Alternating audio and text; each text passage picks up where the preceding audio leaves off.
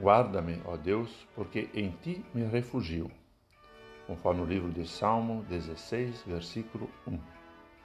Olá, querido amigo da Meditação Diária Castelo Forte 2023, dia 10 de setembro. Hoje vou ler o texto de Emerson Oditer Zilke, com o título O Deus que me guarda.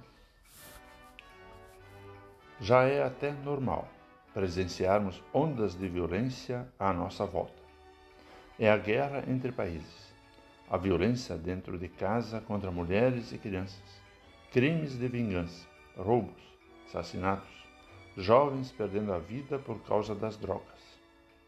É tanta violência e tristeza que ficamos inseguros em relação ao futuro, e o que mais queremos é nos sentir seguros e protegidos.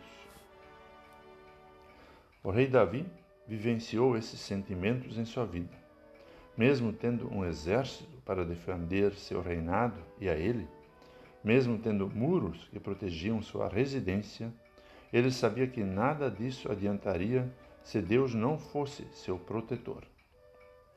Podemos tomar todas as precauções para que a violência não atinja nossa casa, mas a verdadeira segurança vem de Deus. Davi pede para que Deus o guarde, pois ele é o seu refúgio a sua segurança. Ele sabia que seus bens terrenos não significavam nada se Deus não fosse seu bem maior. Em seu testemunho, afirma que o seu futuro está nas mãos do Senhor e que Ele é quem dirige a sua vida. Talvez você esteja assustado com tudo o que está acontecendo ao seu redor, temendo pela sua vida e a da sua família. Saiba, porém, que Deus está com você. Ele não se esqueceu de você nem da sua casa.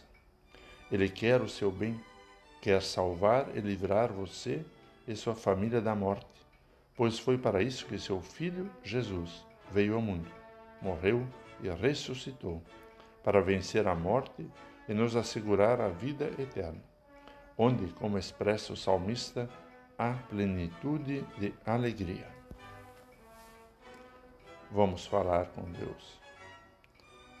Senhor, lembra-nos que apesar de tomarmos todas as precauções possíveis para a nossa segurança, só em Ti encontraremos a verdadeira segurança, pois Tu és o nosso refúgio e o nosso bem maior. Nosso futuro está em Tuas mãos. Em nome de Jesus. Amém. Aqui foi Vigan Decker Júnior com a mensagem de hoje.